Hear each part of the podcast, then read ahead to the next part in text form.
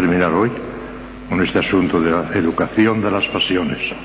Ayer les expuse qué son las pasiones, en qué consisten. Y veíamos que había seis que correspondían a eso que llamamos apetito concupiscible y cinco que corresponden al apetito irascible. Todas son orgánicas, todas están en nuestro cuerpo, están en el cerebro y por eso los animales también las tienen, también tienen las pasiones. Un bien aprendido sin más cuando se nos presenta un bien provoca el amor. El mal opuesto al bien provoca el odio. Un bien futuro que todavía no lo tenemos provoca el deseo. Un mal futuro que nos puede venir encima produce la fuga, la aversión. El bien presente nos produce gozo, ya lo tenemos. El mal presente, tristeza o dolor. Esas son las seis del bendito. Y luego las cinco del irascible. Se trata de un bien arduo, un bien difícil de conseguir, pero si es posible, engendra la esperanza, distinta de la virtud teologal de la esperanza, ya se lo dije ayer. No es lo mismo una pasión que una virtud teologal. El nombre es el mismo, pero son distintos, porque una afecta al cuerpo y la otra afecta a la unión con Dios. Si es posible, se engendra la esperanza. Pero si es bien arduo y difícil, es imposible, desesperación. El mal arduo, un mal difícil que nos puede venir encima, provoca la audacia, la valentía, a ver si podemos, si es superable, a ver si podemos superarlo, a ver si podemos superarlo. Y si es insuperable, el temor nos aplasta. No podemos, no podemos superarlo, estamos. Y el mal arduo, cuando ya lo tenemos encima, ya nos ha venido, provoca la ira, la indignación, el enfado, el berrinche. Una pasión también. Pues vamos a ver cómo se encauza eso. Por de pronto hay que decir, ¿son educables las pasiones? Porque parece que si las tenemos tan metidas que no. No, sí, se pueden educar. Es un poquito complicado, es un poquito difícil, pero se pueden educar, apartándolas del mal y orientándolas al bien, porque las pasiones de suyo no son ni buenas ni malas, depende de cómo se las oriente. Orientadas al bien, los grandes santos, orientadas al mal, los grandes criminales, según cómo se las oriente. Ellas son indiferentes de por sí. De la importancia extraordinaria de las pasiones se deduce la necesidad de educarlas convenientemente, apartándolas del mal y poniéndolas al servicio del bien. Yo no vamos a decir dos palabritas nada más de cómo se apartan del mal. Insistiré sobre todo en cómo hay que orientarlas al bien. En primer lugar, ¿es posible educar las pasiones? Indudablemente que sí. Siendo como son de suyo indiferentes en el orden moral, su misma naturaleza exige dirección y encauciamiento, porque no están dirigidas de por sí a ninguno de los dos sitios. Hay que encaudarlas, son indiferentes. Es verdad que no tenemos imperio despótico sobre ellas, sino únicamente político. Pero una sabia organización de todos nuestros recursos psicológicos puede dar por resultado un perfecto control de nuestras pasiones, hasta el punto de que únicamente se sustraigan al mismo, al control de las pasiones, los llamados primeros movimientos, algo que todavía no, es consciente, un primer instinto, un primer movimiento, que no es ni pecado, eso no es. Cuando no pasa de primer movimiento, cuando no ha intervenido todavía en el entendimiento y la voluntad, ni sombra de pecado. Son primeros movimientos y se acabó, es una cosa apasionante, pero que no. No ha intervenido para nada la voluntad ya y por consiguiente el pecado no existe. La experiencia diaria confirma estos principios. Todos tenemos conciencia de la responsabilidad de nuestros impulsos pasionales. Cuando nos dejamos llevar de un impulso desordenado, sentimos enseguida las puntadas del remordimiento si por el contrario hemos resistido a él, experimentamos la satisfacción y el goce del deber cumplido. Prueba inequívoca de que nos sentimos libres frente al ímpetu pasional y de que por lo mismo está en nuestras manos su dirección y encauzamiento. La historia de todas las conversiones ofrece una nueva prueba palmaria e indiscutible de la educabilidad de las pasiones. Hombres y mujeres que llevados de sus pasiones desordenadas se habían dejado arrastrar hasta los más inmundos lodazales, empiezan a partir de su conversión una vida casta y morigerada, al principio venciendo quizá grandes dificultades, pero llegando a adquirir poco a poco el pleno dominio y perfecto control de sí mismos. Es un hecho. Tiene usted dos nombres, hombre, San Agustín, mujer, Santa María Magdalena. Arrastrados por los, dos, y sin embargo, los santazos tremendos de los más grandes que tiene la Iglesia, porque supieron después de encartarse. Con la gracia de Dios. Estas son cosas de la gracia de Dios. La psicología ayuda la psicología ayuda y estamos hablando ahora psicológicamente, pero uy, si no hubiera el, impulso de la gracia del, Espíritu Santo, nos quedamos a menos de la mitad del camino. Pero también esto psicológico también es importante. Veamos ahora la lucha contra las pasiones y después veremos el encauce de las buenas. La lucha contra las pasiones malas, muy poca cosa les voy a decir. Ante todo es preciso adquirir la firme convicción de la necesidad de combatir las pasiones desordenadas por los grandes trastornos que nos acarrearían dejándolas desbordar. Porque ellas, en efecto, perturban nuestro espíritu, impiden la reflexión, hacen imposible el juicio sereno y equilibrado, enervan la voluntad, quitándole casi toda su energía, excitan perniciosamente la imaginación, alteran nuestros órganos corporales, ya lo dije ayer, y comprometen, en fin, la paz de nuestro espíritu y la tranquilidad de nuestra conciencia. ¿Quién no ha maldecido, dice el padre Bernard, que lo cito ahí, quién no ha maldecido esas horas de desenfreno y embriaguez tan cruelmente espiadas? ¿Quién no ha llorado esas ruinas interiores, única realidad que uno haya en sí al desvanecerse la dicha quimérica a la que se había sacrificado todo, afectos, deberes, tal vez el olor y con su propia dicha la del prójimo? Muchas veces ocurre eso en la gente del mundo. Los remedios que se han de aplicar dependen de la naturaleza de las pasiones que se han de combatir. Se luchará contra las que provienen del medio ambiente, del medio ambiente que nos rodee, con el alejamiento de las, de las ocasiones peligrosas, las distracciones, el pensar en las cosas buenas, contra las que proceden del organismo, por un régimen particular, el trabajo, la guarda de los sentidos y de la imaginación, las que tienen origen en el temperamento y en el carácter, por la reflexión y la fuerza de voluntad. Contra todas deben emplearse además los medios de orden sobrenatural. sin la gracia nada. Pero esos medios naturales también, también convienen. Desde el punto de vista psicológico, y termino ya con esto, enseguida pasaremos al positivo, desde el punto de vista psicológico, no cabe duda que el remedio capital contra las pasiones desordenadas será siempre una voluntad firme y decidida de vencer, psicológicamente, la energía de carácter. San Ignacio de Loyola cayó herido en Pamplona. Lo llevaron maltrecho hasta Loyola, eso, así, a Pecia, a la, provincia de, de Estuvo en su casa de Loyola, estaba leyendo el Flo Santorum, el Flo Santorum, le dio novelas, libros de caballería que llamaban entonces, libros de novelas. No había, no había en aquella casa. Le, dieron el Flo Santorum, la vida de los santos. Domingo de Guzmán vende todas sus cosas, era de una familia rica, de una familia poderosa, se entrega por a Dios. Lo tengo que hacer. Otro, Francisco de Asís, también deja a su madre, a su madre, a su hermanita que tenía, la deja entre las monjas, entre marchan, descalzo y demás. Lo tengo que. Era un hombre de voluntad real. Y de un hombre maltrecho también, que había desordenado completamente el odazal de todos sus vicios, él mismo lo cuenta en sus memorias, un gran santazo de primera categoría porque lo tengo que hacer. Y lo La voluntad no voluntad. Claro, todo eso corroborado por la gracia, si no, no hubiera podido hacer nada.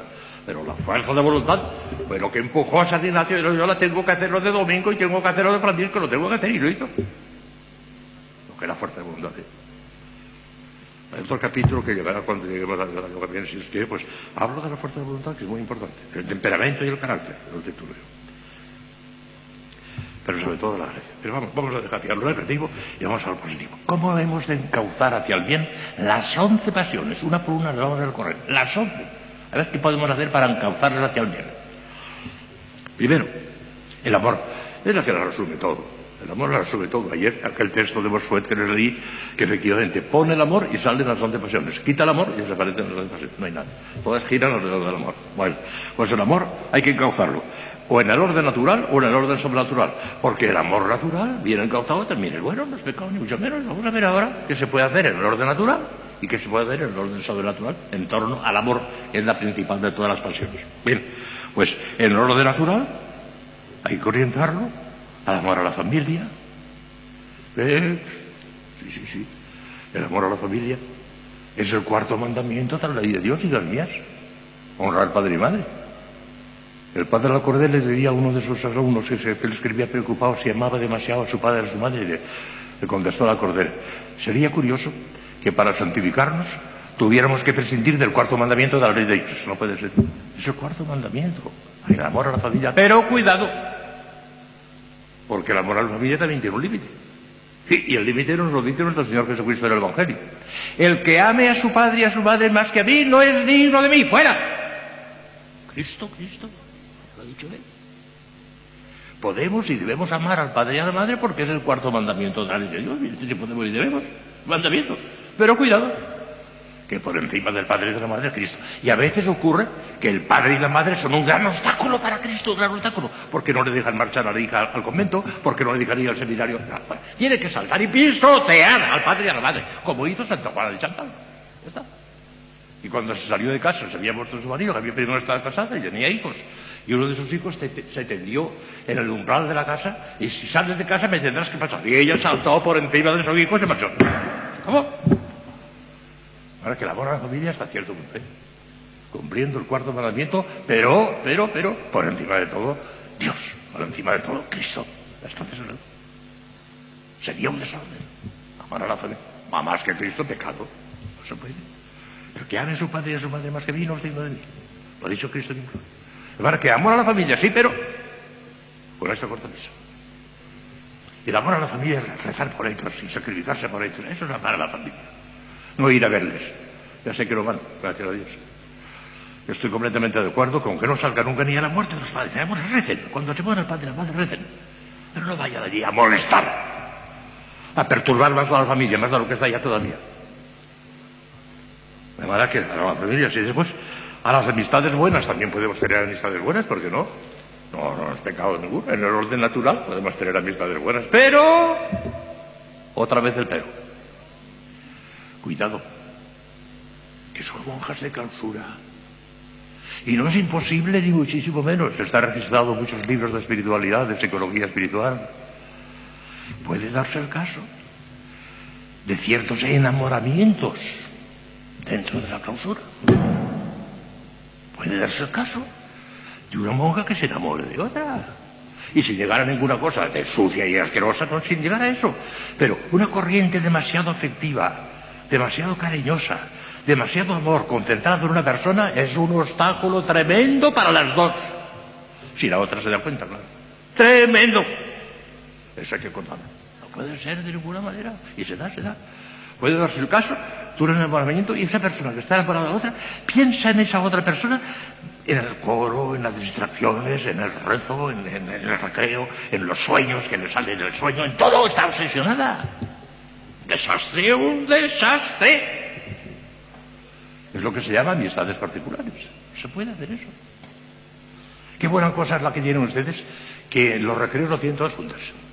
En muchas congregaciones, grupitos, grupitos, grupitos. Eso es lo que separa, es lo que divide el grupito, este grupito, el otro grupito. Ustedes todas juntas. Muy bien, continúen siempre eso. No permitan nunca grupitos, jamás todas juntas. ¿Se acabó? Todas juntas. Y cuidado, si alguno de ustedes, por ejemplo, eso hablo en teoría, pero que son teorías que pueden ocurrir, que, ocurren muchísimas veces. Si ven que se les escapa la corriente hacia unas horas determinadas, cuidado. Eso hay que cortar y decirle a la otra que no, que no, que esto se acabó, esto se acabó, esto se acabó ya. Así, así. Santa Teresita notó que una de sus novicias le había cogido demasiado cariño. Lo notó. Que se había enamorado de ella, sencillamente. Santa Teresita lo notó. Y, con mucho cariño, con mucha dulzura, como ella sabía hacer las cosas más inspirada, como estaba continuamente con el Espíritu Santo. Pero esto no puede continuar así. Usted no me puede creer. Sí, explicó el caso, en esta forma no me puede usted creer. Usted me puede y me debe respetar, soy, su maestra de novillas, pero eh, ese cariño excesivo que me tienes... No, no, no, no, eso no puede ser. Guárdeselo para el Señor, eso. Para el Señor, para el Señor, para mí no. Santa Teresita la corrigió. Cuidado, que puede darse este fenómeno y ser una catástrofe para los dos. Una catástrofe. ¿Verdad que amistades buenas? Sí, pero, pero, siempre se puede tener un amor natural también, no hay inconveniente, a la ciencia, al arte, a la patria, podemos amar a España, ¿por qué no? A Corea, a China, que amen a la patria. La patria, precisamente el amor a la patria es un, efecto de la virtud de la piedad. El otro día les expliqué la virtud de la piedad, es la virtud de la familia, la virtud de los superiores, la virtud de la, la patria es también una especie de superior nuestra. Se puede. El arte, por ejemplo, Santa Teresita, en las horas de celda, se dedicaba sobre todo a la oración y a la contemplación, pero algún ratito pintaba, no muy bien, no era artista de, de pintar, pero, pero, pintaba un poquito, el arte, muy bien, el arte, muy bien, muy bien. Otras monjas pueden eh, bordar, en fin, muy bien. Todo eso es natural, pero no es pecado, ni mucho se puede fomentar todo eso.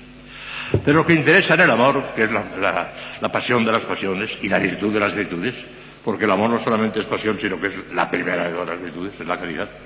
Pues hay que orientarlo, está clarísimo cómo hay que orientarlo. Tenemos un campo inmenso para orientar el amor. En primer lugar, ante todo y sobre todo, Dios uno y trino, la Trinidad. Ponerse loca con la Trinidad. Jesucristo, Dios mío, el amigo fiel, el, esposo, es un, amor tremendo hacia el esposo. A María, nuestra dulce madre, a los ángeles, a los santos, a la iglesia, a las almas. ¿Eh? ¿Qué, ambiente, qué, horizonte tan enorme para encauzar nuestro amor. No hay problema. Hay que ver ustedes que se pueden encauzar desde el punto de vista natural y desde el punto de vista sobrenatural. Sobre todo este sobrenatural es lo que nos, tiene que santos. El amor encauzado sobrenatural. En contra del amor viene el odio. Y el odio está clarísimo contra... Tenemos que tener odio también, pero ya veremos contra qué, clarísimo. Contra una sola cosa, hijas mías, una sola cosa, el pecado. Es el enemigo número uno y el enemigo único. El enemigo único nuestro es el pecado. La enfermedad, el sufrimiento, la persecución, la... todo eso son bobadas. No importancia ninguna eso. Enemigo fuerte no tenemos más que uno, el pecado. Lo más me interesa. Hay que tener un odio a muerte al pecado, dejarse quemar vivas. Antes que cometer un pecado venial a sabiendas, dándose cuenta, me dejaré quemar viva, pero no lo hago. El pecado venial, no solo el pecado mortal, faltaría más. Aún el venial, un odio mortal al pecado venial.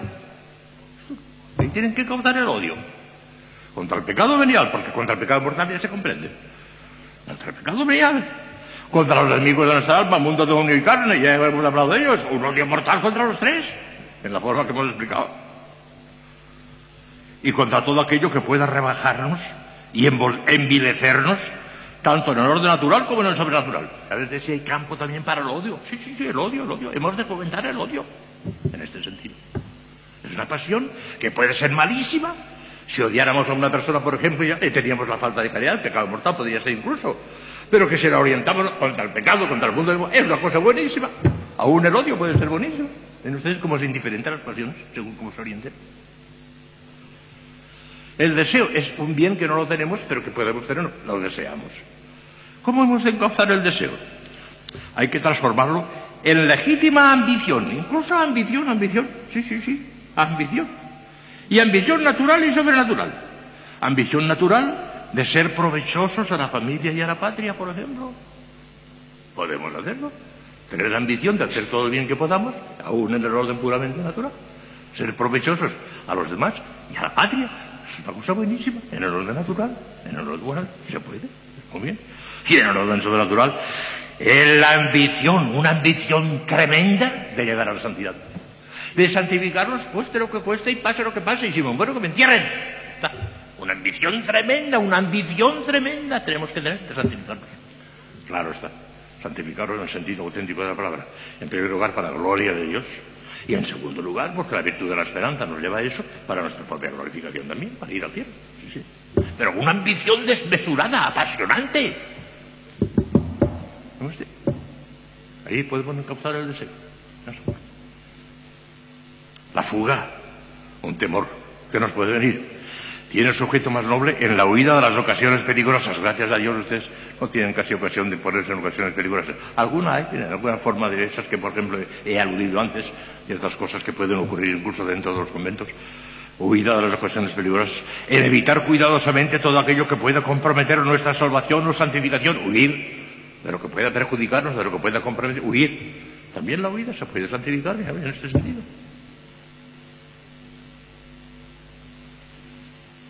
El gozo, el gozo es cuando ya tenemos un bien. Ya lo tenemos encima, lo saboreamos, tenemos gozo. El gozo. El gozo hemos de hacerlo recaer en el cumplimiento perfecto de la voluntad de Dios sobre nosotros. Hágase tu voluntad. Vuestra soy para vos nací. ¿Qué mandáis hacer de mí? Ese ha de ser nuestro gozo ese. Estar disponible para Dios, para lo que Dios quiera. Este ha de ser nuestro gozo. Ahí hemos de poner el gozo. Vuestra soy para vos nací. ¿Qué queréis mandar de mí? A Corea, a Corea, a donde sea. ¿Qué mandáis hacer de mí? Ahí está el gozo. Si se lleva la cruz a rastras, entonces no hay gozo. Pero cuando se da un salto de alegría ante la cruz, es cuando hay gozo. El gozo hemos de hacerlo recaer en el cumplimiento perfecto de la voluntad de Dios sobre nosotros, en el triunfo de la causa del bien en el mundo entero, en la dicha de sentirse por la gracia santificante Hijo de Dios y miembro vivo de Jesucristo, que nos debíamos de volver locos. de pensar que somos hijos de Dios, es para volverse loco, pero de alegría, de gozo, de gozo. Y ahí tiene el gozo, encauzado. Alegría de sentir los hijos de Dios, de que triunfe el bien, que triunfe la iglesia.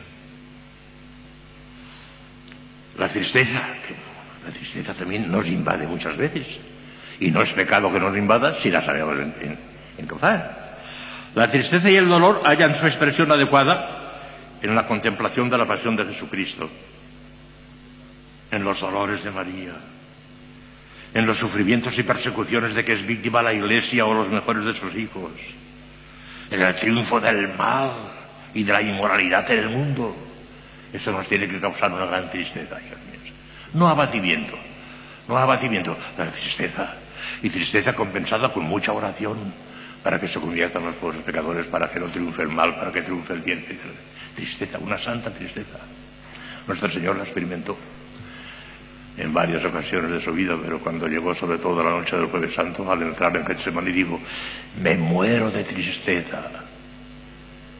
Estoy triste hasta la muerte, como traduce mal traducido, porque no es castellano eso. La traducción limpia, bonita, es me muero de tristeza. ¿Y por qué se moría de tristeza nuestro Señor? ¿Por la pasión que iba a sufrir al día siguiente? si lo estaba deseando. Con gran deseo he deseado comer esta Pascua. ¿Cómo lo deseo? ¿Lo dijo? Era porque veía que a través de los siglos mucha gente, o poca gente, no sé, pero que mucha gente no se aprovecharía de su sangre y sería inútil. Eso es lo que le hizo usar sangre. Pensar en los azotes, la corona de espinas, todo del día siguiente que ya lo veía claramente, con su ciencia divina, que ve el porvenir como si fuese actualidad, ya lo veía todo.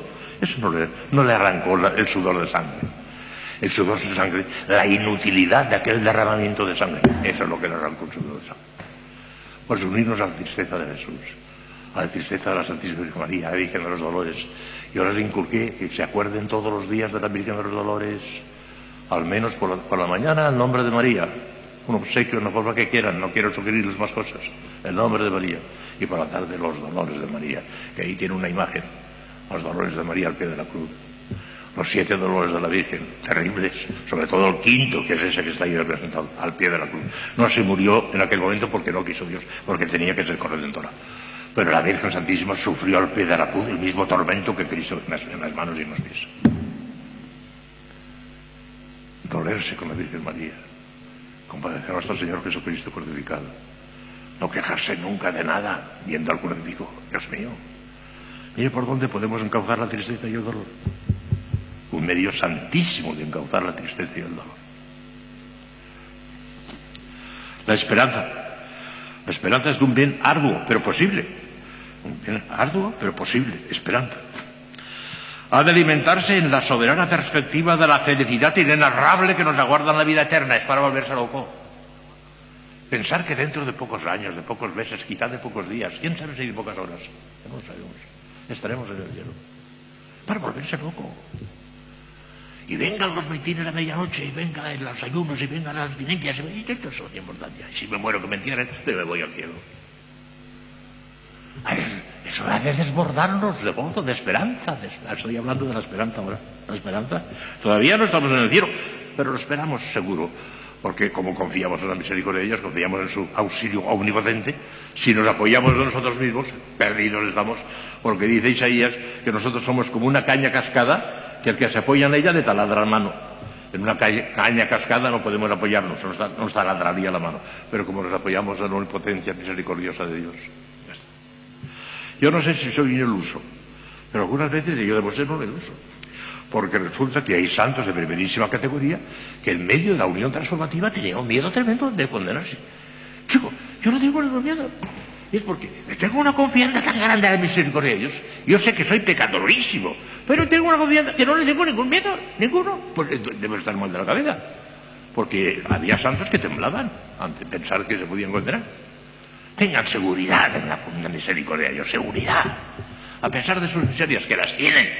Pero tengan, tengan, que tengan todos nuestros pecados arrojados en el corazón de Cristo es que un poquito de paja arrojado en un, un horno ardiendo, así se quema todo enseguida. El Señor disfruta perdonándolos hemos de pensar en eso, Señor. Yo siento mucho haber sido pecador, siento mucho, ojalá que no hubiera cometido los pecados. Pero me alegro de haberte dado tanta paja, tanto pábulo a tu amor. Me alegro de que estés tan contento de perdonarme tanto, hombre. Hay dos aspectos. Rechazar el pecado y alegrarnos de que, de que el Señor tenga el gustazo de perdonarnos. Mucha confianza en el Señor. Ustedes no se condenarán ni hablar. Además que la mayoría de ustedes son feas y viejas, no les interesa el infierno, no, no las quieren en el infierno. Pero aunque fue- fuese de otra manera, no irán al infierno, se preocupen. Confíen en la misericordia de Dios. Claro.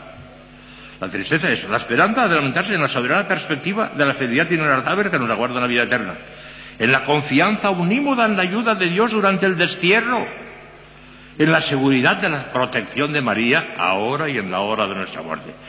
150 veces al día, ahora y en la hora de nuestra muerte. La Virgen no puede. Es que el que reza rosario no se puede condenar. La Virgen no puede fallar. Ay, San José a mí no me fallará porque vendrá también. Pero la Virgen, 150 veces, ahora y en la hora de nuestra muerte, eso no falla. Recen rosario y rezado. Que no sea una rutina, que no sea una rutina el rosario. La gran señal de predestinación. Y ahí, ahí es donde tienen que firmar la, la- la esperanza. Hay almas que tienen una esperanza tremenda. Mire, yo me acuerdo. En Madrid y en algunos otros sitios funciona una residencia de, enfermos, lisiados y ancianos que es el Cotolengo. El Cotolengo. La firmó, la fundó San José de Cotolengo y por eso se llama el Cotolengo. Bueno, pues tienen allí no sé cuántos niños lisiados, yo he estado en Madrid algunas veces, y, y enfermos, viejos y demás. Hay ahí siete o ocho monjas de una fe y de una caridad terrible. Entras en alguna de aquellas salas donde por la noche duermen 14 o 15 enfermos de aquellos y al día siguiente lo tienen todo limpísimo, no huele nada, hospital nada, lo tienen limpísimo, todas aquellas mujeres son extraordinarias. Yo le dije a la madre superiora, porque ellas tienen por constitución no pedir limosna, no pueden pedir limosna, absoluto, lo que les manda. No pueden salir a pedir no está prohibido, no pueden pedirlo. Yo Bueno, y ustedes, y si un día, por ejemplo, resulta que una noche, por ejemplo, no tiene usted nada que darles de cenar, pero padre, si eso no puede ocurrir. Eso no puede ocurrir, ni ha ocurrido nunca. Estamos tranquilos, eso no puede ocurrir. Pero ¿cómo no puede ocurrir? No puede ocurrir, padre, estamos tranquilos, eso no ocurrirá. Y no ocurre. Hasta la reina, la reina de España, doña Sofía, va con frecuencia al Cotolengo a darles limosna. Le ha impresionado. Saber que aquellas pobres mujeres no piden nada a nadie, porque lo tienen prohibido. Va la reina en persona y les da limosnas muchas veces la reina. La providencia. Pero si hubieran visto cómo me dijo la madre superior, pero padre, si eso no puede ocurrir, eso no ocurrirá. ¡Oh! la fe tan grande que tiene la providencia. Esto lo vengo a decir a propósito de la esperanza, la esperanza, la esperanza. La desesperación no podemos encauzarla. La desesperación es mala. La desesperación, no hay motivo para la desesperación, jamás, bajo ningún partido, fuera. Esa es mala.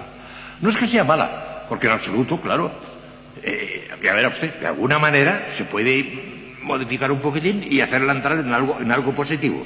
Verán ustedes cómo. La desesperación hay que transformarla en una discreta desconfianza de nosotros mismos. Ah, eso sí, hasta ahí sí que podemos llegar. Fundada en nuestros pecados y en la debilidad de nuestras fuerzas, pero plenamente contrarrestadas por una confianza unímoda en el amor y misericordia de Dios y en la ayuda de su divina gracia. Desconfianza de nosotros mismos, ¿sí? Sin llegar a desesperación, desesperación no. Porque el que tiene esperanza no puede tener desesperación. Y nosotros hemos dicho que hemos de cortar la esperanza. La desesperación es para los que no tienen esperanza. Pero este no es nuestro caso. Por consiguiente, la desesperación no. Si acaso eso, desconfianza completa y total en nosotros mismos. Eso sí. No, podemos apoyar en nosotros mismos. Pero contrarrestada con una confianza inmensa en la misericordia de Dios. Y la audacia. La audacia es el salto de valentía para ver si puedo superar ese obstáculo. Es un obstáculo grande, pero a ver si lo puedo superar. Audacia, valentía ha de convertirse en animosa intrepidez y valentía para afrontar y superar todos los obstáculos y dificultades que se interpongan ante el cumplimiento de nuestro deber y en el proceso de nuestra santificación. Cueste lo que cueste, pase lo que pase, lo tengo que hacer. Que dijo San Ignacio de Loyola. Toda energía, toda valentía, audacia. Es difícil el proceso de santificación, claro que es difícil, pero para eso necesita audacia, valentía para superar esos obstáculos recordando que el reino de los cielos padece violencia y solamente el que se hace esa violencia logrará arrebatar el reino de los cielos. Está en el Evangelio, Mateo 11:12. Ya faltan dos nada más. El temor ha de recaer en la posibilidad del pecado. Miedo, cuidado. temor en la posibilidad del pecado, único verdadero mal que puede sobrevenirnos, y en la pérdida temporal o eterna de Dios. Bueno, eso sería espantoso, entonces ya está la desesperación ahí, que sería su consecuencia. Pero no de manera que nos lleve al abatimiento, sino como acicate y estímulo para morir antes que pecar. El temor se ha de manifestar en eso, en, estar dispuesto a morir antes que pecar. Y del pecado venial, ¿eh? no del mortal, solamente. En fin, la ira, la ira, la indignación, el despecho, el derrinche, hay que transformarla en santa indignación que nos arme fuertemente contra el mal. Las once pasiones orientadas al bien. Sin pasiones nadie será santo. Sin grandes pasiones nadie será gran santo. Todos los santos han sido grandemente apasionados, todos. No hubieran sido santos. Y aquí termino con unas advertencias prácticas al director espiritual. Al director espiritual. Ya saben que yo tengo poca fe en los directores espirituales, porque no los hay. Si tuviéramos a nuestra disposición algún San Juan de la Cruz estupendo, en este el convento de, de Ávila, cuando Santa Teresa por fin, después de haber fundado San José y todo, después de una serie de evoluciones grandes, que ya saben ustedes si han leído la vida de Santa Teresa, por fin va. Y el visitador apostólico, que era nada menos que un dominico, el padre Fernández, la nombró priora de Carretón. Se armó un cisco tremendo, ya saben ustedes lo que pasó, y que salieron, se pegaron, y hermofetán tremendas, no la querían. Y la santa puso la Virgen del Carmen en la silla prioral, dijo yo, si no se la priora, priora será la Virgen. No se preocupen, hermanas mías, que aunque estoy con las descalzas, también sé cómo hay que tratar a las calzadas. Yo seré para ustedes su bien, un discurso fenomenal, como sabía de nadie, ¿verdad? Y la fue conquistando poco a poco, puso de director espiritual a San Juan de la Cruz, cambió de tal manera el convento que la religión privada, los que no la querían. Si tuviéramos directores como San Juan de la Cruz, ya estaba todo solucionado. Pero es hay. No los hay. Y por eso es mejor que no los tengan. Un, director mediocre no las hará volar, sino que las hará... No, no sea exagerada, porque es una exageración. Dios no nos pide tanto, Dios no pide tanto. No sea exagerada, les hará un daño tremendo. No tengan directores espirituales, porque no los hay. Pero aquí le digo una advertencia al director.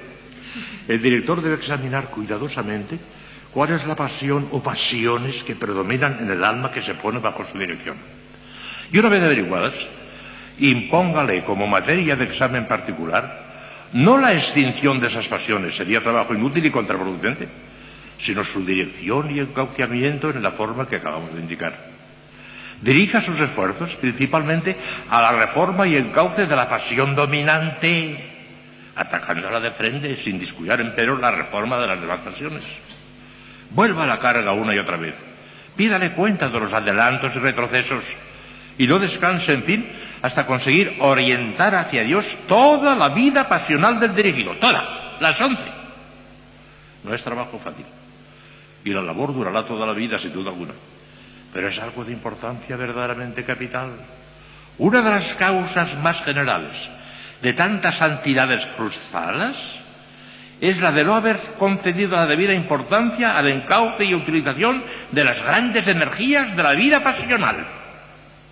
Sin pasiones, sin grandes pasiones orientadas hacia el bien, es imposible ser un santo. Para que vean si tienen importancia. Les dije ayer que yo nunca les había hablado de las pasiones en los ejercicios que les he dado, porque en seis o siete u ocho días no se puede hablar de todo. Y les he hablado de cosas más importantes, la citación, la gracia, el Espíritu Santo, la Eucaristía, eso es más importante. Pero en un mapa, mundi, como es mi teología de la religión, mi teología de la religión es un mapa mundi de toda la espiritualidad cristiana, todo. En ese mapa mundi completo tiene que haber lo negativo y lo positivo. Y faltaría un detalle importantísimo si no estuvieran las pasiones. Tiene que estar y aquí está. Así es que si Dios me da salud y me da vida, que ojalá no seguiré viniendo por aquí y seguiré, pues mire usted a dónde he llegado. Menos de la mitad todavía lo que nos falta. Más de la mitad. Calculo yo que cuatro o cinco años. Gracias a Dios no los viviré. Ni falta que nos dan a ustedes. Porque a mí no me necesitan para nada en absoluto. No, es nadie necesario. Hay de él o hay de ella que se quiera necesaria. Nadie es necesario en el mundo en absoluto. Dios se basta. Por consiguiente, ojalá que me mande el billete de avión. Les pediría a ustedes la gracia de, que, que, rezaran por eso. No me han de hacer caso. Pues no se lo pido. Ya está. mañana empezaremos ya, hemos ya terminado con todo lo relativo al cuerpo. Sentidos corporales, sentidos externos, sentidos internos, pasiones, ya no hay más. Ahora viene el alma. Y el alma tiene dos potencias, el entendimiento y la voluntad. ¿De qué manera hemos de santificar el entendimiento? ¿De qué manera hemos de santificar la voluntad? Y después de eso ya no queda más que las glorificaciones pasivas. Noche del sentido y noche del espíritu. Lo tengo calculado los días y, si Dios quiere, terminaré el programa que les anuncié el primer día. Este. Y después, ojalá me muera.